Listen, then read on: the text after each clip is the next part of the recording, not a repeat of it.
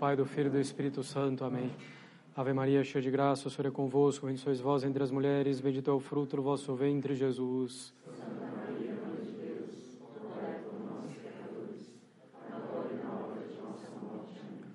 Nossa Hora das Dores, São José, São Pio V, São Pio X, do Pai, do Filho e do Espírito Santo. Amém.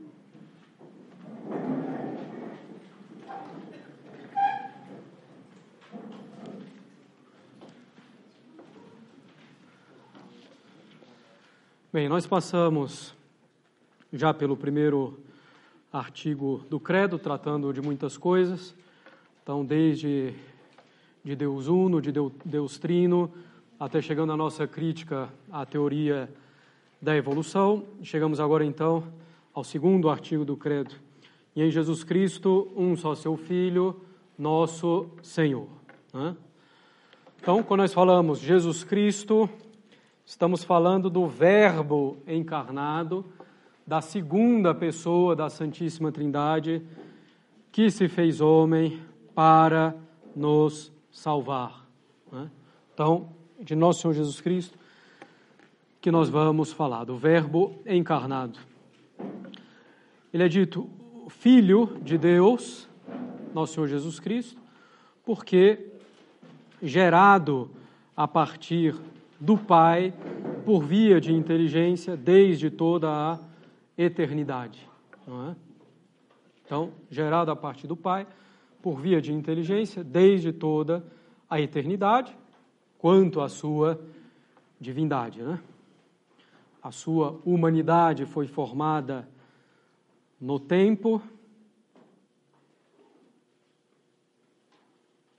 lá em Nazaré, no seio de Nossa Senhora, de Maria Virgem.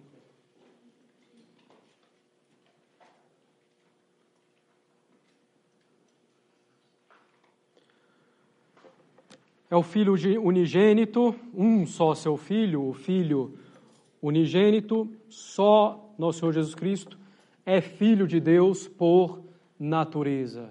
Só ele tem a mesma natureza que Deus Pai, evidentemente.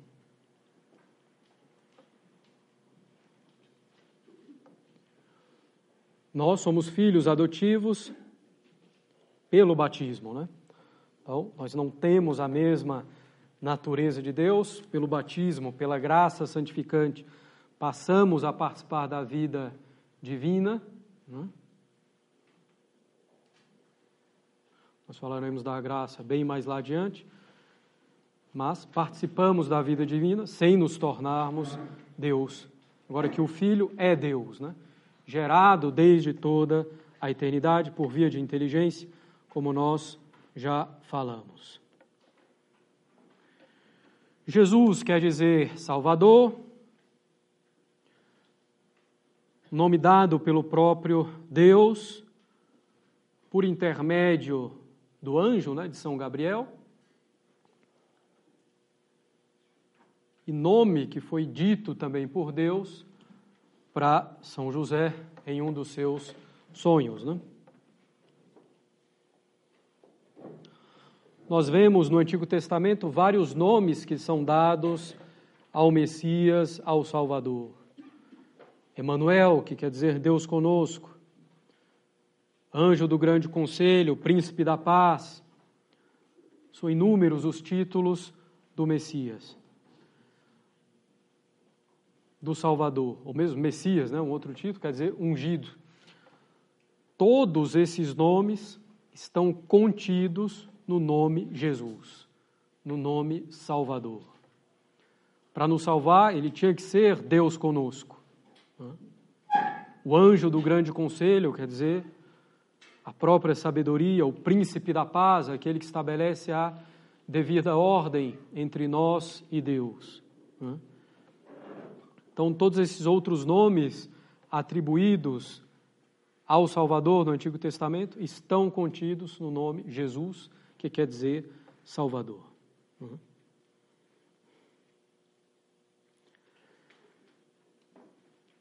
Cristo quer dizer ungido, consagrado. O Cristo, o Messias, é a mesma coisa. Na antiguidade, aqueles que tinham as funções mais relevantes na sociedade, os reis, os sacerdotes e os profetas, né, eram ungidos. Né,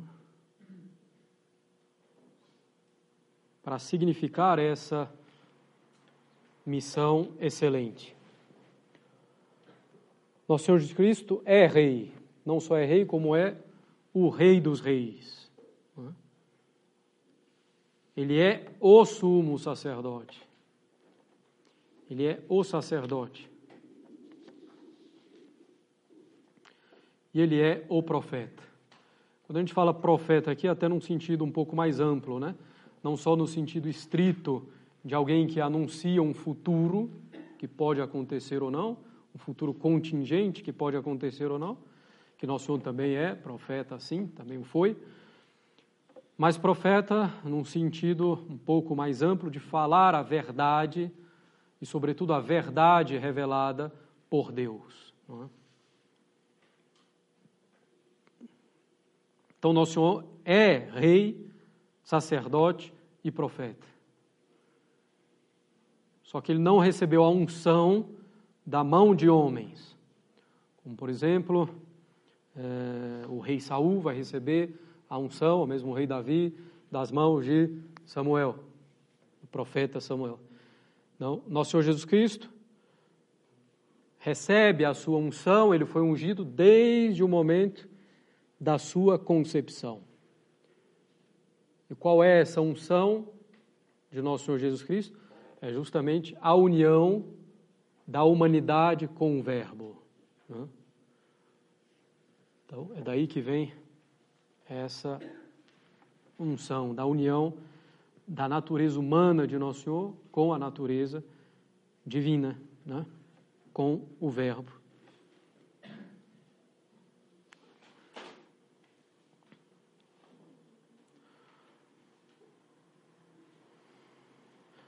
É claro que não nos cabe aqui entrar em detalhes né, com relação à encarnação, nos basta saber que na é, teologia, bom, justamente se estuda todo o detalhe de como é possível essa união da natureza humana e da natureza divina, né?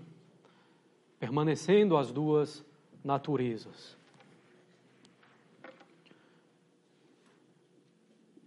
Em nosso Senhor Jesus Cristo, a natureza humana e a natureza divina se unem sem confusão. Elas permanecem distintas sem separação. É o que a gente chama o critério de Calcedônia, né? Nos primeiros séculos, né, é, da igreja, houve sobretudo heresias chamadas heresias cristológicas, né? Então, erros com relação a nosso Senhor Jesus Cristo dizendo, por exemplo, que era uma só natureza, era só homem, era só Deus. Né? Então, o concílio de Calcedônia vai estabelecer, não, são duas naturezas, a natureza humana e a natureza divina, união dessas duas naturezas sem confusão, distinção sem separação. Né? Então, são duas naturezas, mas uma só pessoa em nosso Senhor Jesus Cristo, que é a pessoa divina, a pessoa do Verbo.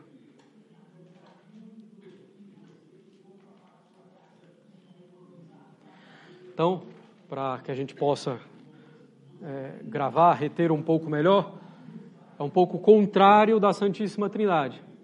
A Santíssima Trindade, uma natureza, a divina, em três pessoas: Pai, Filho e Espírito Santo. Em nosso Senhor Jesus Cristo, é o contrário. Duas naturezas, uma só pessoa, que é a pessoa do Verbo. Evidentemente, a gente não entra aqui em questões de detalhe, qual é o constitutivo formal da pessoa, etc. Não nos interessa. Quer dizer, interessar interessa, mas não para o catecismo, né?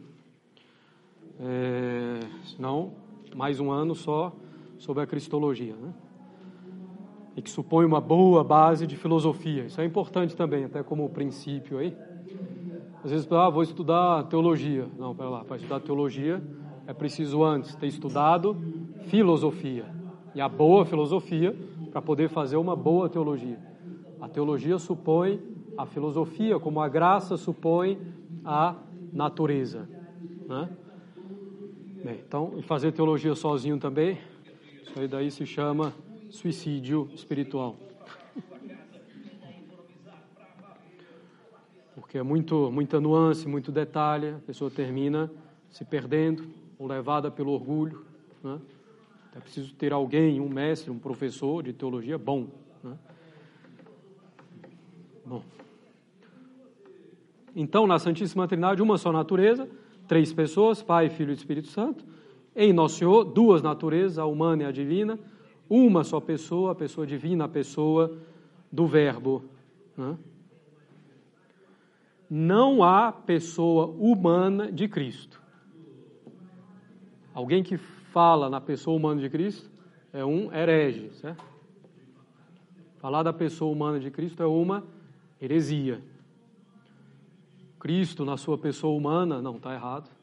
Está completamente errado, certo? Só a pessoa do Verbo, só a pessoa divina. Então, a união, né, das duas naturezas na pessoa do Verbo se chama união hipostática. Né? Hipostasis é pessoa em grego, então união na pessoa do Verbo. As duas naturezas estão unidas na pessoa do Verbo. Claro? Bom, e isso desde o primeiro instante da concepção da natureza humana, então ela está unida à natureza divina. Né? O Verbo, ao assumir a natureza humana de Cristo, desde o primeiro momento da sua concepção, em nenhum momento a natureza humana de Cristo esteve separada da natureza divina, né? Então o Verbo assume a natureza humana de Cristo, sem nenhuma mudança do Verbo. Isso é preciso ficar claro. Né? Que às vezes o Verbo se fez carne, pela força da expressão, parece que houve alguma mudança no Verbo, houve alguma mudança na segunda pessoa da Santíssima Trindade. A teologia é una, aqui o catecismo não é teologia, mas se baseia nela. Então vocês têm que lembrar, nós já vimos, em Deus não pode haver mudança. Né? Ele não pode se tornar mais perfeito, porque já tem todas as perfeições, nem pode perder nenhuma perfeição. Então não pode haver mudança. Então o verbo, ao assumir a natureza humana, muda a natureza humana, certo? Que vai passar a estar unida ao verbo, mas não há uma mudança na, é, no verbo, né? na natureza divina. Bom, parece às vezes um pouco complexo de entender, de fato é, mas é preciso que a gente saiba disso, né? para não cair em nenhum erro. Também para saber reconhecer erros. Então, é, nenhuma mudança no verbo, claro.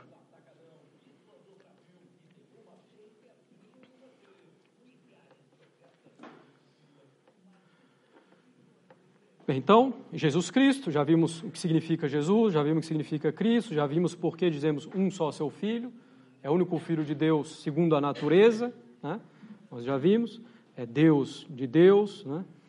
é luz da luz, Deus verdadeiro de Deus verdadeiro, como nos diz o credo niceno constantinopolitano, que cantamos ou recitamos na missa de domingo. Então, em Jesus Cristo, um só seu Filho, nosso Senhor. Chamamos Cristo, né, Jesus Cristo, de nosso Senhor, porque, enquanto Deus, Ele nos criou e nos governa. Então, evidentemente, é o nosso Senhor, tem o domínio sobre nós. Né? Nos criou e nos governa, enquanto Deus. Mas chamamos Cristo também de Senhor, de nosso Senhor, enquanto homem, por direito de aquisição, porque ele nos redimiu pelo seu sangue, né, derramado na sua paixão e na cruz. Então, quando nós falamos nosso Senhor, não são palavras assim de mero respeito, né? ou de mero costume. É preciso entender o que, é que nós estamos falando. Nosso Senhor, porque enquanto Deus nos criou e nos governa, porque enquanto homem nos redimiu. Né? Derramou seu sangue pela nossa salvação, indo até a morte e morte de cruz. Né?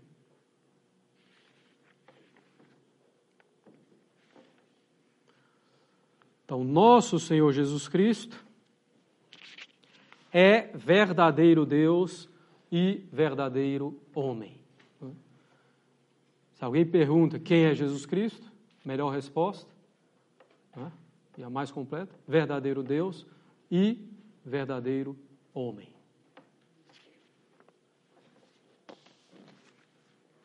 Claro, ele é o Verbo encarnado.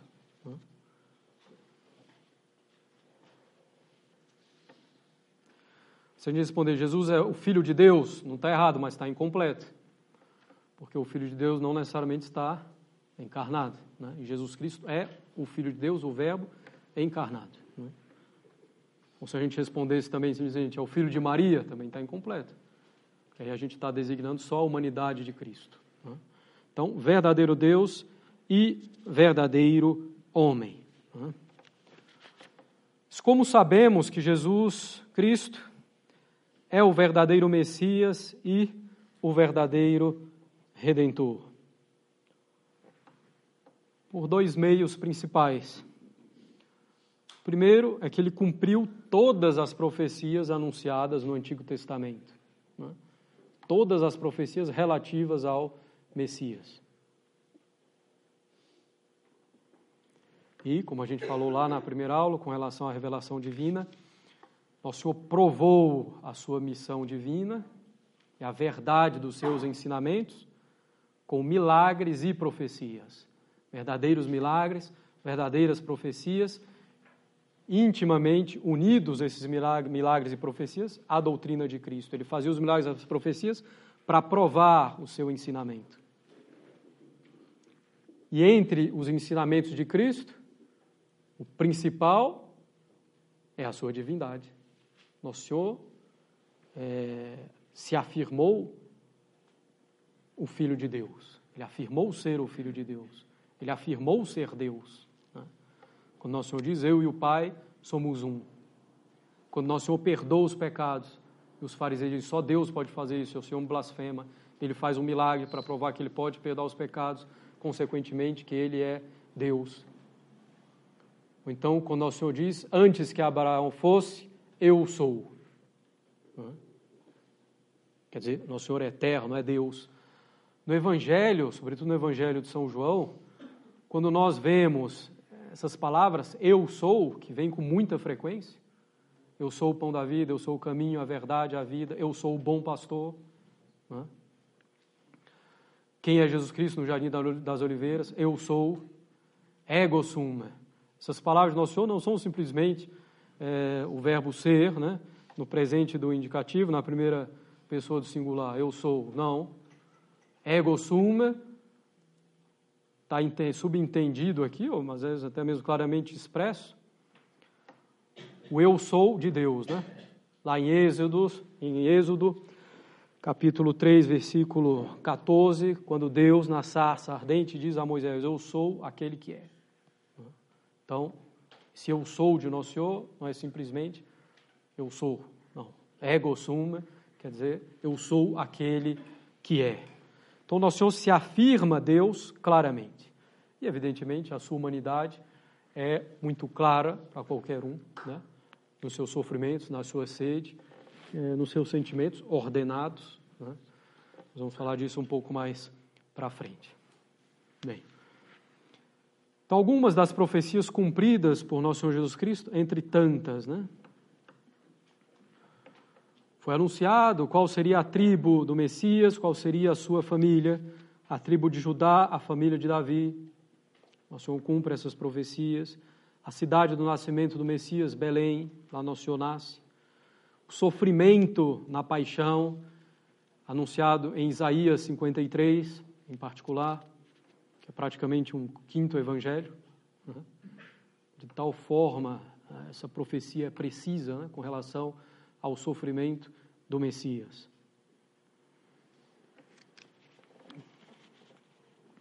Também a ressurreição que havia sido anunciada no Antigo Testamento, seu reino universal, ele vai dominar de um mar a outro mar, etc. Do levantar do sol até o pôr do sol, quer dizer, englobando toda a face da terra. Né? Bem. Nós temos também no Antigo Testamento as figuras do Redentor. Né?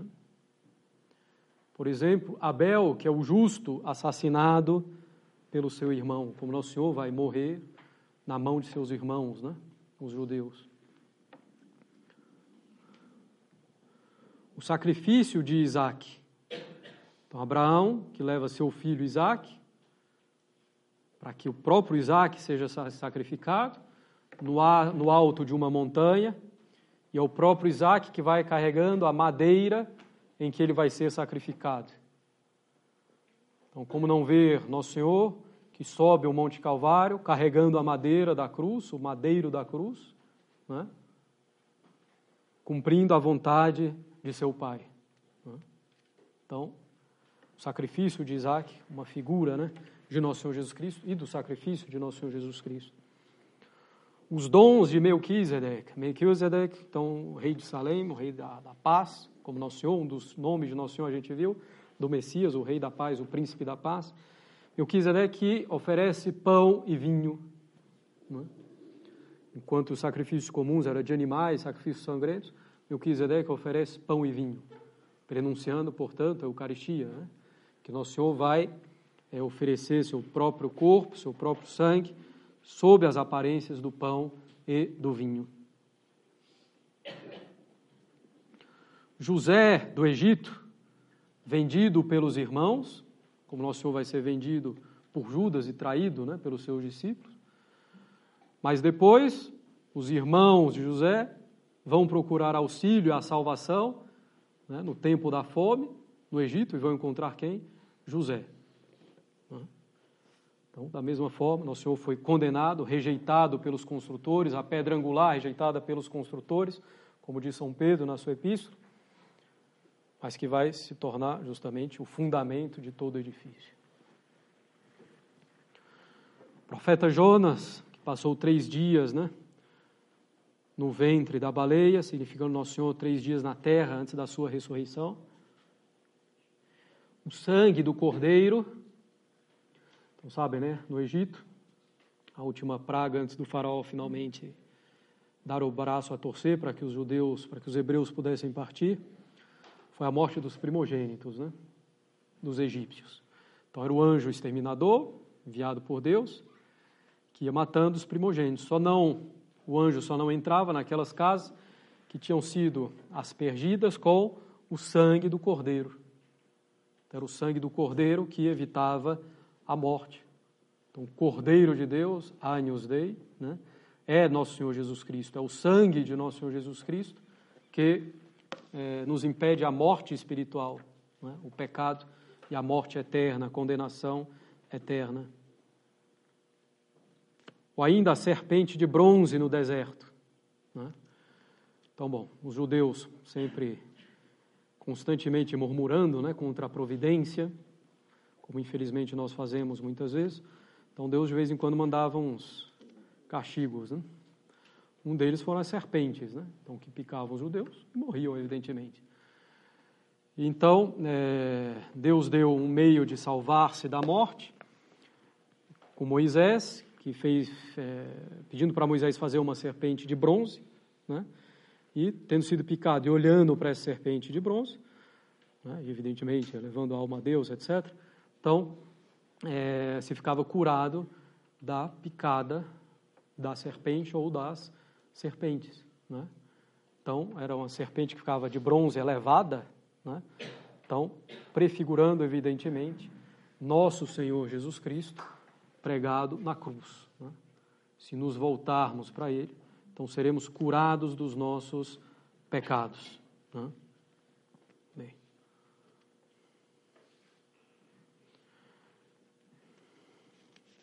Bom, e outras é, figuras. Né?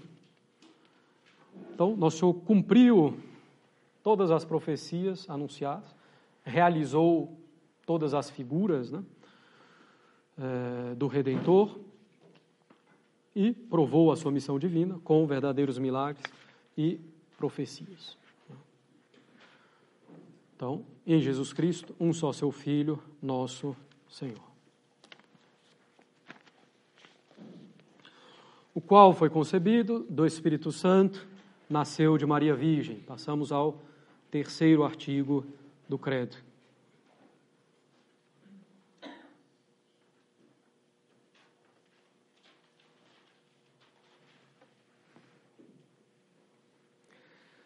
Bem, o milagre da encarnação é atribuído ao Espírito Santo, porque é obra de bondade, né? de amor. Nós já falamos isso, né? As obras de potência são atribuídas a Deus Pai, as obras de sabedoria a Deus Filho e as obras de amor ao Espírito Santo. As de potência atribuídas a Deus Pai, porque não procede de ninguém, né? As obras de sabedoria são atribuídas ao Filho, porque procede por via da inteligência do Pai. E as obras de amor, de bondade, são atribuídas ao Espírito Santo, porque procede por via é, da vontade de amor do Pai e do Filho. Então, o milagre da encarnação é atribuído ao Espírito Santo, porque é obra da bondade de Deus, mas é realização da Santíssima Trindade. o Filho de Deus tomou um corpo e uma alma. O Verbo de Deus tomou um corpo e uma alma no seio de Maria Santíssima e nasceu dessa Virgem.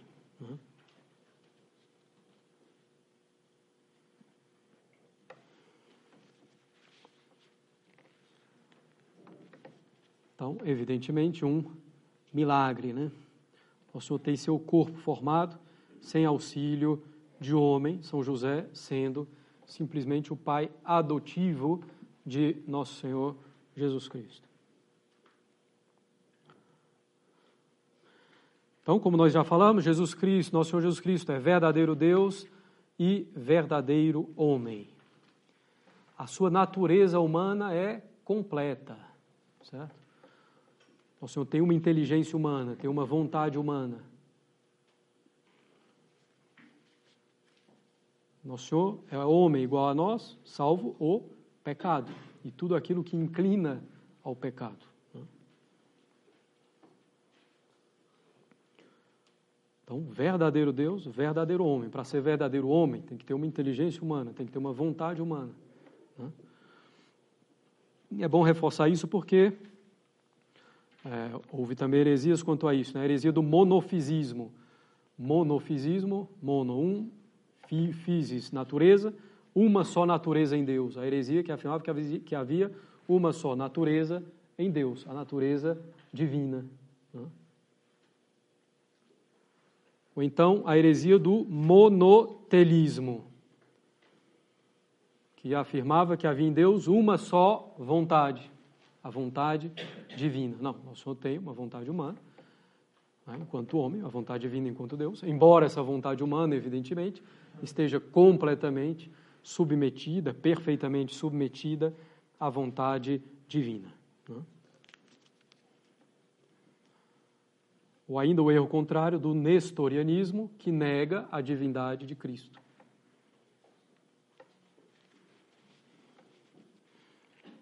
Que vem de Nestorius, né? Bem. Então, qual foi concebido o Espírito Santo? Nasceu de Maria Virgem. Então, aqui a gente pode tratar um pouquinho é, de Nossa Senhora, de alguns dos seus privilégios. Né?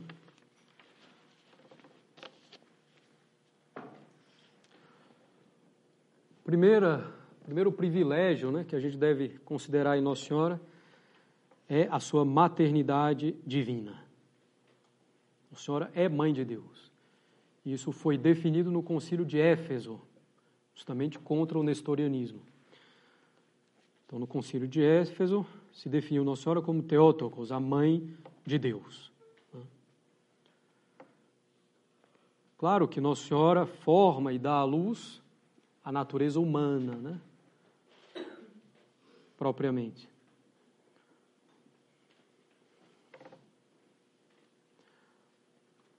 Mas a maternidade não é de uma natureza, mas de uma pessoa.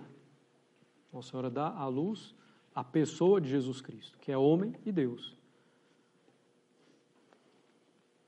Ou de modo mais simples, Nossa Senhora é a mãe de Jesus, Jesus é verdadeiro homem, verdadeiro Deus. Então, Nossa Senhora é mãe de Deus.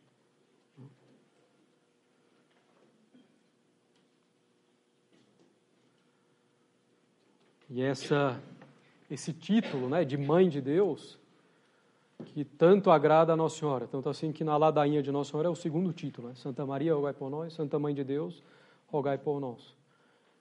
Que é justamente um título que os protestantes não gostam. Né?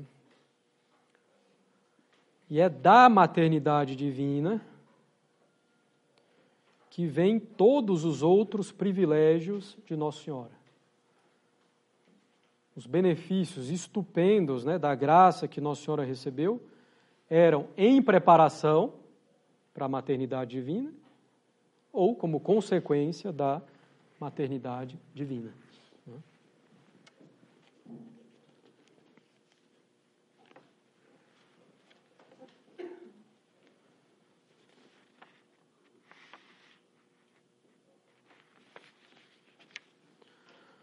Bem, nós vamos voltar daqui a pouco nos privilégios de Nossa Senhora.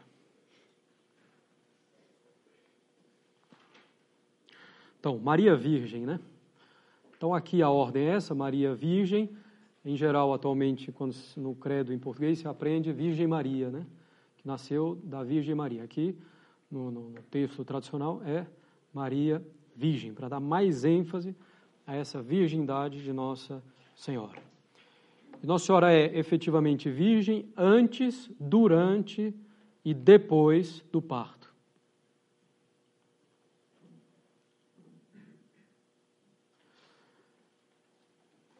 Nossa Senhora é virgem antes do parto, Nossa Senhora não conheceu homem.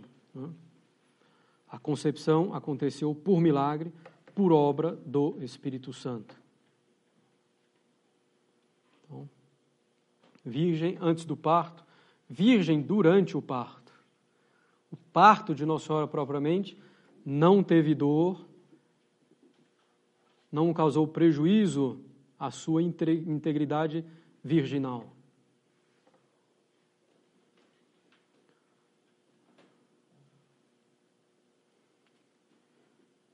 Às vezes as pessoas se apegam a isso aqui, ah, mas isso aqui não é possível, pera, é um milagre. Né? E nós confessamos já justamente no início do credo, creio em Deus Pai Todo-Poderoso. Único atributo que nós confessamos explicitamente de Deus, a sua onipotência. Né? Então, parto sem dor, até porque também as dores no parto são consequência do pecado original que Nossa Senhora não teve. Vamos falar um pouquinho mais adiante sobre a Imaculada Conceição. Então, virgem durante o parto, sem dor e sem prejuízo, a sua integridade virginal. Maria é virgem também depois do parto, porque alguns né, protestantes até admitem que Nossa Senhora foi virgem, né, antes, durante o parto, mas depois Nosso Senhor teve irmãos, etc. A gente vê essa palavra de irmãos de Jesus na Sagrada Escritura. Então, Nossa Senhora e São José tiveram depois outros filhos. Não, falso, inadmissível, completamente. Nossa Senhora fez um voto de virgindade. Isso é muito claro pela Sagrada Escritura. Né? Quando o anjo vai anunciar a Nossa Senhora, né, então, para ela ser a mãe do Salvador, a mãe de Jesus, ela diz: Como se fará isso se não conheço o varão? Porque se ela tivesse intenção né, de não é, guardar a virgindade perpetuamente, então não haveria sentido para essa pergunta né, uma hora ou outra, poderia acontecer a concepção. Né? Então, não, Nossa Senhora fez um voto, ela sabe que foi agradável a Deus. Então, diante né, da, da embaixada e das palavras do anjo, ela não duvida do que Deus quer fazer, né? mas faz essa pergunta: como se fará isso se não conheço varão. Né? Nossa Senhora não duvidou em nenhum momento da onipotência de Deus, ao contrário de Zacarias, né? o pai de São João Batista, que duvidou e por isso ficou mudo, até que ele nascesse e ele obedecesse, dando o nome que Deus queria para São João Batista. Então, como se fará isso se não conheço varão? Então, essa palavra, essas simples palavras de Nossa Senhora, deixam claro que ela fez um voto é, perpétuo de é, virgindade. Né? E que São José estava de acordo com isso, evidentemente, ao casar-se com ela. Né? Pode surgir alguma objeção pelas palavras do Evangelho que dizem é, que Nossa Senhora concebeu antes de coabitarem. Né? Quer dizer, que depois terminaram coabitando. Né? Primeiro aqui, coabitar significa simplesmente morar sob o mesmo teto. Né?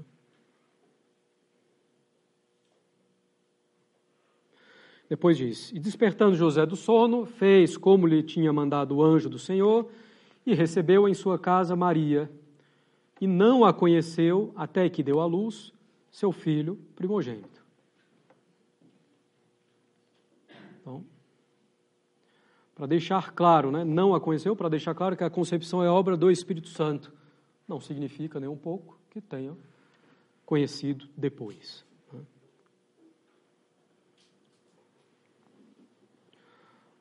ou às vezes ainda vão utilizar desse termo primogênito, que deu à luz a seu filho primogênito. Se é o primogênito, é porque houve outros. Não é o primeiro gerado, então houve outros. Não. Primeiro que esse termo primogênito é um termo da lei mosaica. É? é um termo da lei mosaica. Não é simplesmente para designar o primeiro sem ver nem para quê. É um termo da lei mosaica, porque com o primogênito havia deveres correspondentes à lei mosaica o dever da apresentação no templo, de oferecer um sacrifício pelo primogênito. Né? Ainda assim, né? Primogênito não quer dizer que tenha havido outros filhos. Se tem lápides né, da antiguidade, personagens históricos, né, que está lá, esse foi o primogênito, e se sabe que na história da pessoa não teve mais filhos. Né? Então, primogênito, o primeiro nascido, não quer dizer que tenham vindo outros. Né? Quando se fala então na Sagrada Escritura de irmãos e irmãs de Jesus, preciso entender que irmãos e irmãs na Sagrada Escritura é um termo que designa um parentesco mais amplo. Né? Tio para sobrinho, primos. Né? O exemplo clássico é de Abraão e Ló. Né? Então, eram primos, mas que são chamados na Sagrada Escritura de irmãos. Então, se fala dos irmãos de Jesus, haja paciência. Né?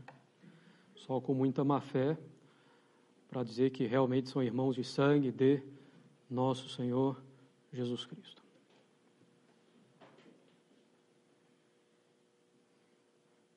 Até porque, bom, com um pouco de pesquisa se sabe quem são os pais desses que são chamados irmãos de Jesus. Bem.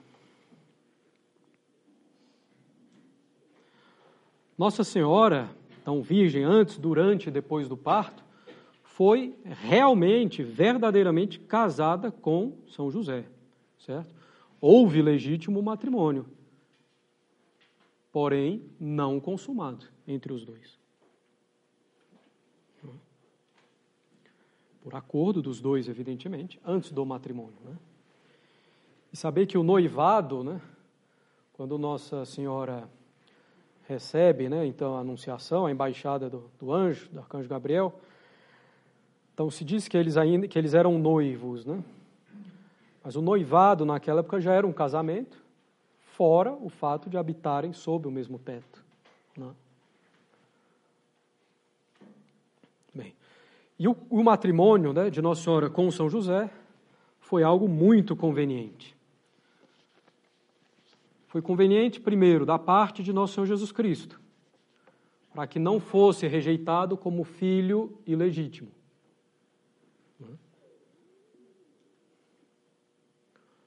Então, Nossa Senhora tivesse concebido o Espírito Santo, não tivesse unido em matrimônio, ia ser um pouco complicado, né? Não considerar Nosso Senhor como um filho ilegítimo. Bem, foi conveniente também da parte de Nosso Senhor Jesus Cristo para que ele tivesse a genealogia que era feita a partir do homem. Né? Então, Nosso Senhor vai ter a genealogia de São José, da família de Davi. Nossa Senhora também era da família de Davi. Né?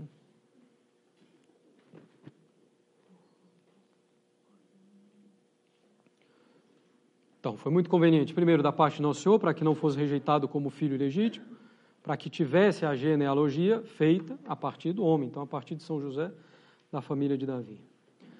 Foi conveniente o matrimônio também para que o demônio não soubesse antes do tempo quem era Nosso Senhor Jesus Cristo. Então, o demônio vai agindo um pouco às cegas. Ele tem algumas suspeitas de quem possa ser Nosso Senhor, não tem a certeza de que ele é o Messias, ainda menos que ele é realmente o Filho de Deus. Ele vai testando, né?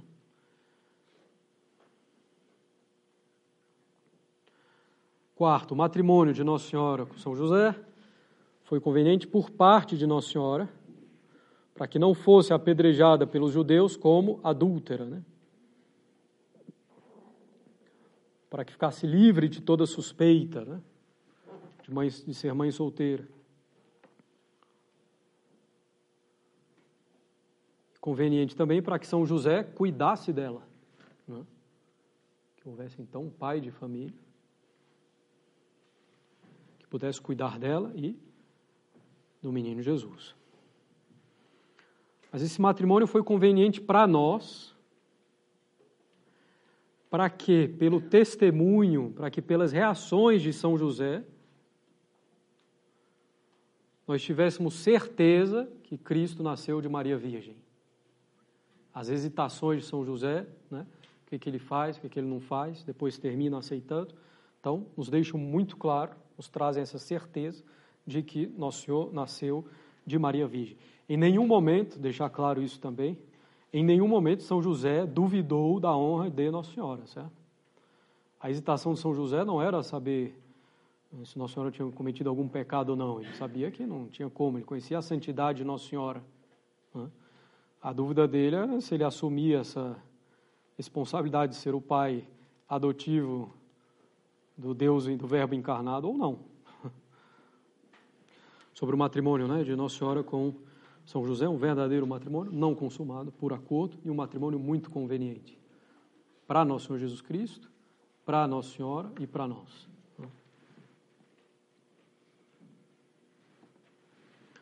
Bom, como nós falamos né, um pouco antes, a maternidade divina é a origem de todos os benefícios de Nossa Senhora.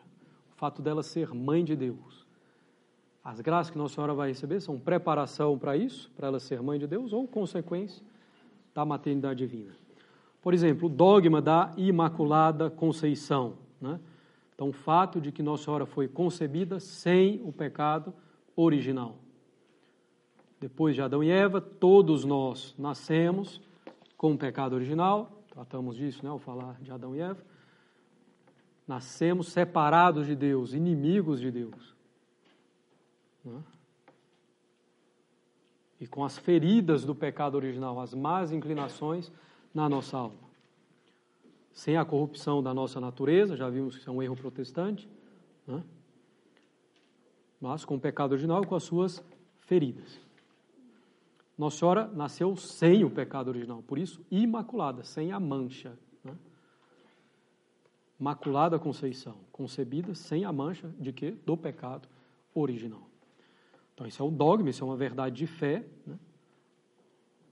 definida pela Igreja, definida pelo Papa Pio IX em 1854, né? quando começaram a atacar de maneira mais veemente a Imaculada Conceição, o Papa definiu essa verdade né? em que já se acreditava há muito tempo. Nós temos imagens né, de Nossa Senhora da Conceição, que é a Imaculada Conceição, Nossa Senhora Aparecida, por exemplo, Nossa Senhora da Conceição Aparecida, a imagem da Imaculada Conceição, muito antes da definição do dogma. Né? Bem, Nossa Senhora foi concebida sem pecado, porque se ela tivesse o pecado original, seria uma desonra para nosso Senhor Jesus Cristo. Né? O mal moral dos pais são uma certa desonra para os filhos, né? O pecado dos pais são uma certa desonra para os filhos. Portanto, se Nossa Senhora tivesse em algum momento pecado, seria uma desonra para nosso Senhor Jesus Cristo. Isso é impossível. Né? Não convinha também que aquela que esmagar a cabeça da serpente, como nos diz o proto-evangelho em Gênesis, né?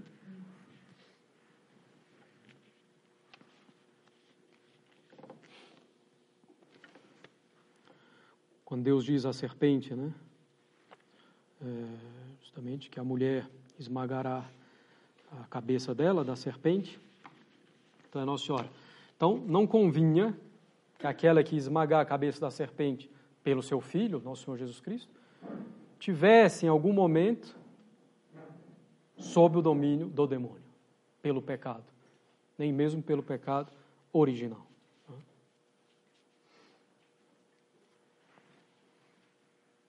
Então, Nossa Senhora foi preservada do pecado original em virtude da maternidade divina, como preparação para a maternidade divina, para ela ser a mãe de Deus. Né? Qual era a grande dificuldade né, com relação à Imaculada Conceição? Que se dizia todo mundo foi redimido por Nosso Senhor Jesus Cristo, mesmo Nossa Senhora. Se ela foi concebida sem um pecado original, como ela pode ter sido redimida por Cristo? A solução foi dada principalmente por um teólogo franciscano chamado Duns Scotus, que fez isso de bom e quase nada mais. A teologia e filosofia deles são bem complicadas. Né? Mas isso ele acertou. É, que, qual foi a explicação que ele deu? Tem dois modos de redenção. Né?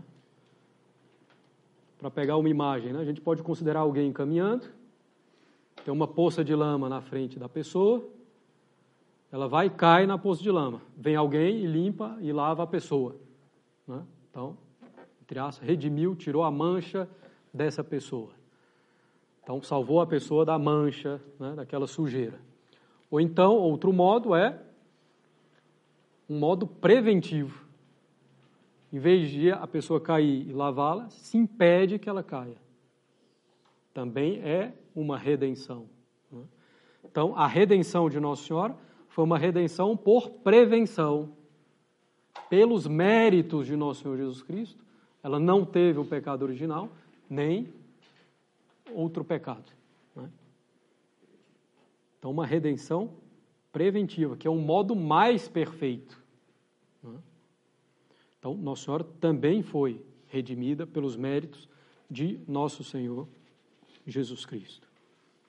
Todos os que se salvaram, né, de Adão, como a gente viu, segundo a tradução, se salvou, até o último que vai se salvar, todos só podem se salvar pelos méritos de nosso Senhor Jesus Cristo. Em previsão dos méritos, antes da cruz, né? mas para Deus a gente sabe também não tem tempo, né? em previsão dos méritos de nosso Senhor, ou depois já da vida, da paixão e morte de nosso Senhor Jesus Cristo. Né?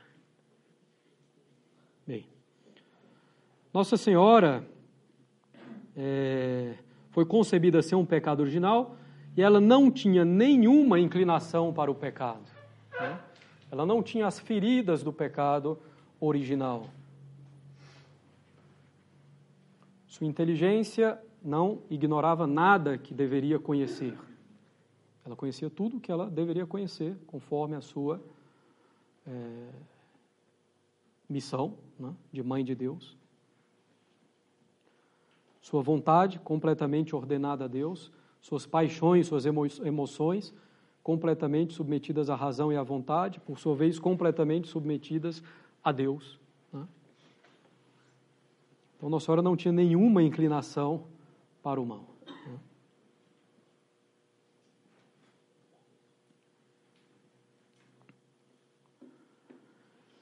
Nossa Senhora foi imune a todo pecado durante toda a sua vida. A gente já falou, não convinha que aquela que gerou o Salvador, que gerou o Verbo de Deus encarnado, estivesse em algum momento sob o domínio do pecado, o que redundaria também em desonra para o Filho, para nosso Senhor Jesus Cristo.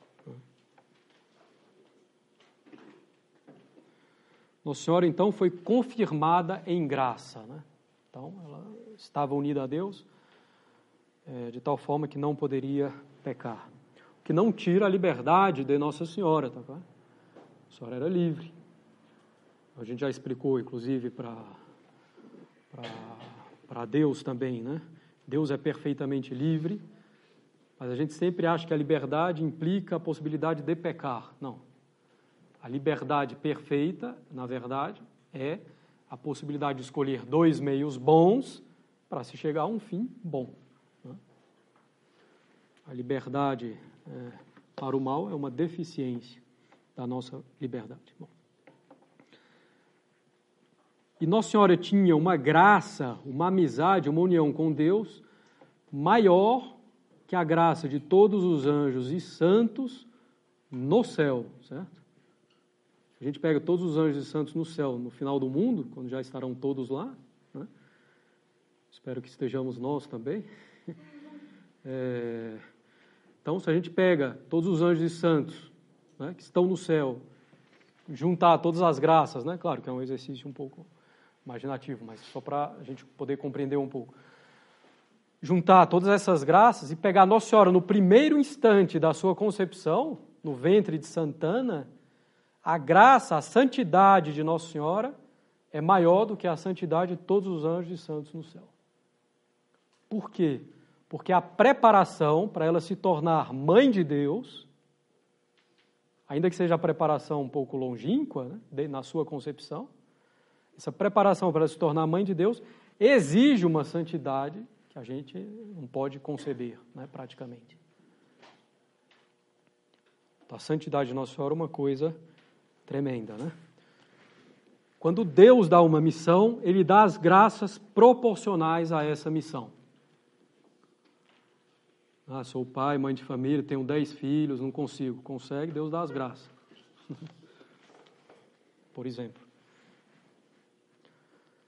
Claro que a gente tem que procurar a fidelidade à graça de Deus. Quando Deus dá uma missão, Ele dá as graças proporcionais a essa missão. São João Batista deu a graça é, proporcional aos profetas e a cada um de nós. Nossa Senhora tinha a missão mais sublime possível: ser mãe de Deus.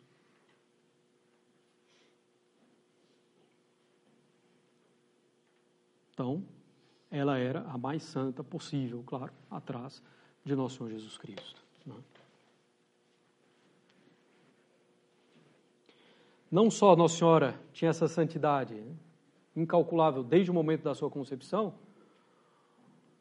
como a cada ato dela, ela crescia em santidade. Cada ato dela ela fazia por maior amor a Deus. Então a santidade de Nossa Senhora crescia exponencialmente.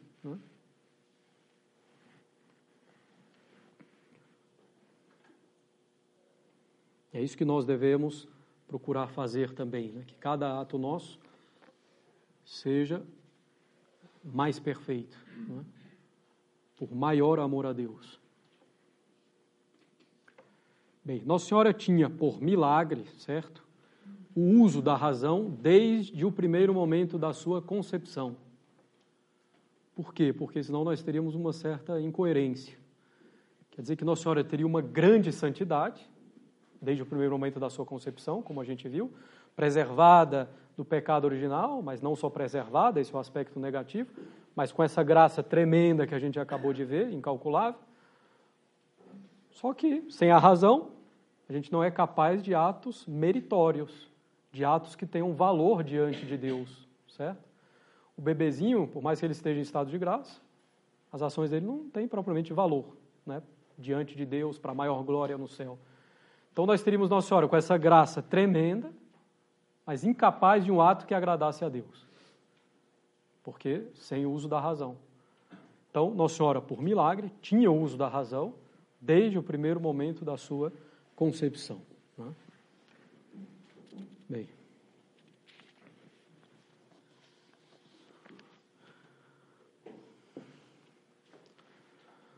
Então, alguns aí dos privilégios de Nossa Senhora para aumentar também a nossa devoção a ela. Vamos voltar a algumas coisas quando falarmos da Ave Maria, né? Na oração. Mas, bom, já tendo né, em mente né, essa grandeza, essa excelência de Nossa Senhora, devemos procurar aumentar a nossa devoção a ela, né? reconhecendo como ela agrada tanto a Deus, né? e como imitando, nós imitamos nosso Senhor Jesus Cristo, né? como por ela chegamos a nosso Senhor Jesus Cristo, como temos nela uma verdadeira intercessora. Sobre intercessão vamos falar também quando tratarmos da oração. Bem, alguma questão sobre essa primeira parte? Legal. Bom, pode ficar um pouco confuso. Sim. Porque, se eu não me engano, se eu não me engano os jesuítas davam ênfase à humanidade de Cristo no seu apostolado. Isso eu falo que falaram na pessoa é? Não, uma distinção. A humanidade é a natureza humana, né? Devoção ao Sagrado Coração de Jesus. Leva em conta a natureza humana de Nosso Senhor Jesus Cristo. Considerando a natureza humana, nós podemos ver a, a, delicadeza né, de Nosso Senhor para conosco, né? É, chorando, passando fome, sentado no poço com sede. Então, nós podemos, evidentemente, é bom considerarmos a humanidade de Cristo, mas não há uma pessoa humana de Cristo. É uma questão um pouco é, delicada, mas só para deixar claro. Né? Então, porque, bom, nós temos a nossa natureza humana e é, somos uma pessoa humana. Nosso Senhor tem a natureza humana, mas não tem a pessoa humana. Né? Quer dizer o seguinte, bom, é, nós temos a nossa essência, a nossa natureza, que é humana, e depois nós temos a existência, né? E bom, há diversas é, possibilidades, teorias, né? Mas uma delas é justamente que a, a pessoa é dada pela existência. Então, o que que dá existência à natureza humana de Cristo? É a pessoa do Verbo. Por isso tem só a pessoa do Verbo, né? E não a pessoa humana, mas a humanidade de nosso Senhor Jesus Cristo, é óbvio, devemos considerá-la e meditar sobre ela, sem esquecer a sua divindade. Tinha alguma outra questão? Sim. O Senhor disse agora no final que os atos bons são agradáveis a Deus quando há uso da razão. Sim. Seria por isso, então, que os animais, até mesmo os bebês, quando eles acabam morrendo, eles não atingem exatamente os ambientes? Não, é, os animais não têm inteligência, não tem nada, então é impossível. Não tem ato meritório, não tem absolutamente nada, e não tem alma imortal também. Eles morrem, acabou, né? Então não tem, não tem nem conversa. É, então, os bebês, se eles são batizados, eles estão em estado de graça. Eles vão para o céu e terão a visão beatífica. Né? Se não tem, então, se não, se não são batizados, né, se não receberam o batismo, justamente, então não há como eles terem feito algo é, que lhes colocassem amizade com Deus. Né? Então, os bebês mortos sem batismo vão para o limbo, porque não vão para o inferno porque não tem pecado mortal. Não vamos falar disso mais para frente. Né? Então, qualquer dúvida aí sobre isso, espere, com relação ao limbo, etc. Então, eles não têm pecado mortal, pessoa, pecado mortal, pecado pessoal, então não vão para o inferno. Tem só o pecado original. Mas também não fizeram nenhum ato meritório. Né? Não tem a amizade com Deus, a graça. Então, eles vão, é, não podem ir para o céu. Então, tem o limbo. Um adulto, embora não batizado, por um ato voluntário, é capaz de se arrepender dos seus pecados, né, e de fazer um ato de caridade, o batismo de desejo que a gente chama. Mas isso vamos tratar bem mais para frente. Sim. Só para esclarecer, eu não igualei bebês com animais. Sim. Sim, porque o bebê tem, embora ele não faça uso, ele tem a inteligência, né? Tem uma alma é, imortal, espiritual, dotada de inteligência e vontade. Bem. Sim.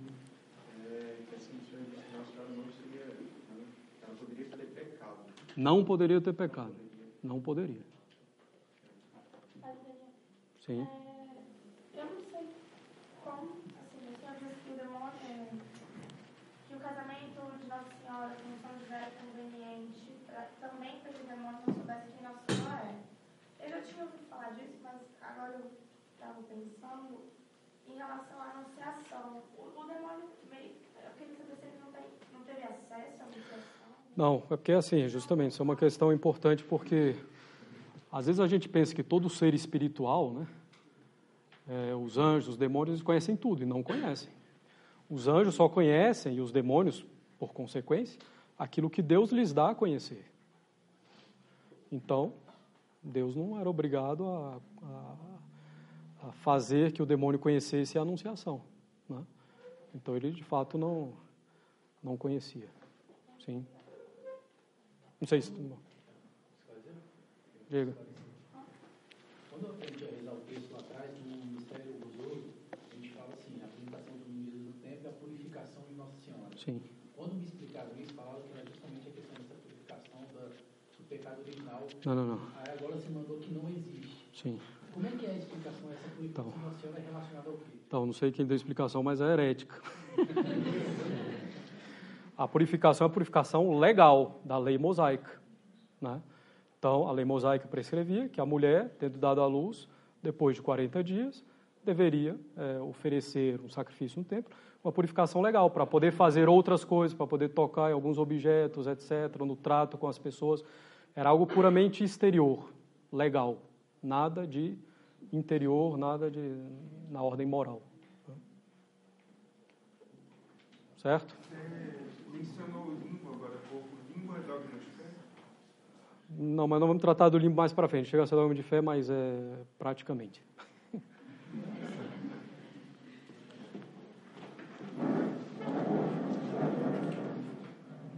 Do Pai, do Filho e do Espírito Santo. Amém. Ave Maria, cheia de graça, Senhor é convosco. Bendita sois vós entre as mulheres, bendito é o fruto do vosso ventre, Jesus.